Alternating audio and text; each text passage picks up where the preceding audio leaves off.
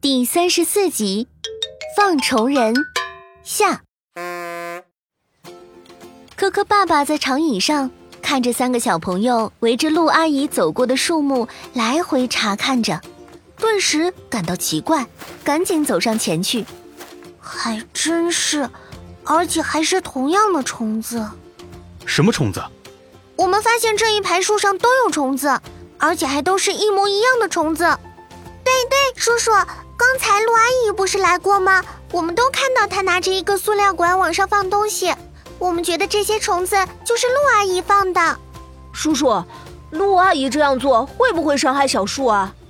可可爸爸听后，赶紧在几棵树前仔细的看了起来，这一看便彻底明白了。孩子们呀，这些虫子可是陆阿姨用来保护树木的哟。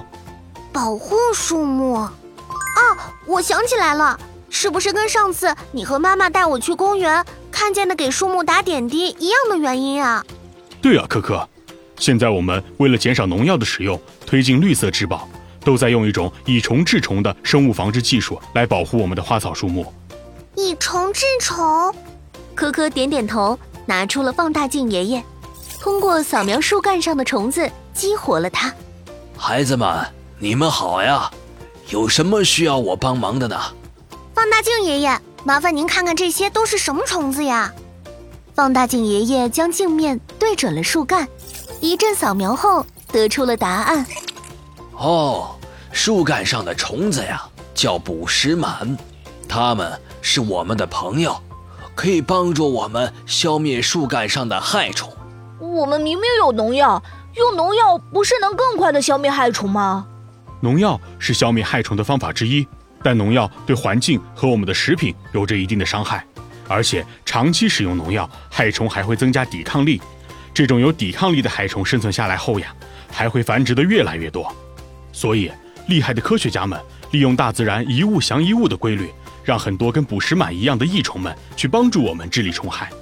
没想到小虫子们也有这么大的用处呢。小朋友们知道了树干上的虫子并不会对树木造成危害后。心中的担忧也变成了对益虫的喜爱，可可一行又重新整装出发。这次康康不再喊累，反而对路边的树木有了兴趣。他一路看着走着，倒让其余三人松了一口气。这下总算能到达露营地了。